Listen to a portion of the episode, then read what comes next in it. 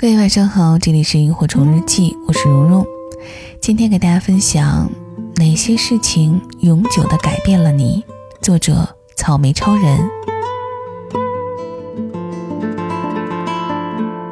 小学五年级生了场大病，父母带着我四处求医，挂不上号，彻夜排队，在医院的大厅打地铺，好不容易去某家军队医院看上了。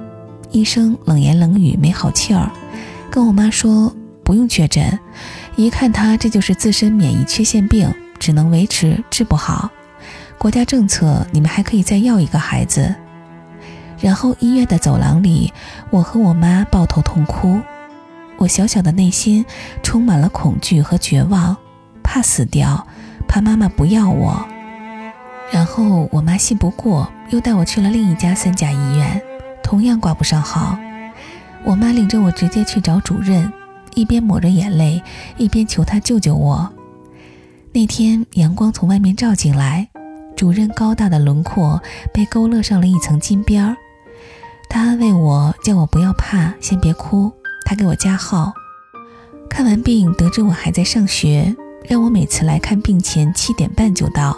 他先给我看，我永远排第一个。看完就走，不影响上课。而且为了鼓励我，以后每次来都会送些小礼物给我，比如出国讲学带回来的小钥匙扣、小玩具、小本子什么的，让我好好学习。当然，事后也确诊了，不是那么可怕的自身免疫性疾病。从此，一个做好医生的梦想便在我心里生根发芽。然后，我真的做了一名医生，并且还考了当年主任毕业的学校。当我告诉他时，他开心的像个孩子。我说：“是您在我心里埋下了爱的种子。”毕业实习那年，正好在主任所在的医院，我兴高采烈的去找爷爷。那时的主任已年过六旬，退休被返聘回来，而且关系越来越好，我就一直改叫爷爷了。但是在出诊名录上却并没有看见他的名字。我去服务台问。才得知爷爷已经突发心梗，几天前过世了。此刻再回想那几天怎么过的，我都不知道，整个灵魂都空了。我一直当做榜样和信仰的人，就这样离开了我。很长一段时间，我都不相信这是真的。我总觉得他没有死。闭上眼睛，全是第一次见面时阳光洒在他身上金色的画面。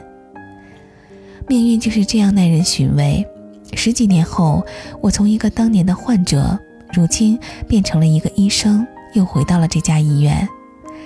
我人生中两个重要的医生，一个教会我绝对不要成为第二个他，一个教会我医者父母心，健康所系，性命相托。现在每次上班，走进这家医院，还是有不一样的心情。沧海桑田。往事如梦。前两天在门诊，突然一个中年女性领着一个小姑娘进来了，小姑娘怯怯地跟在身后。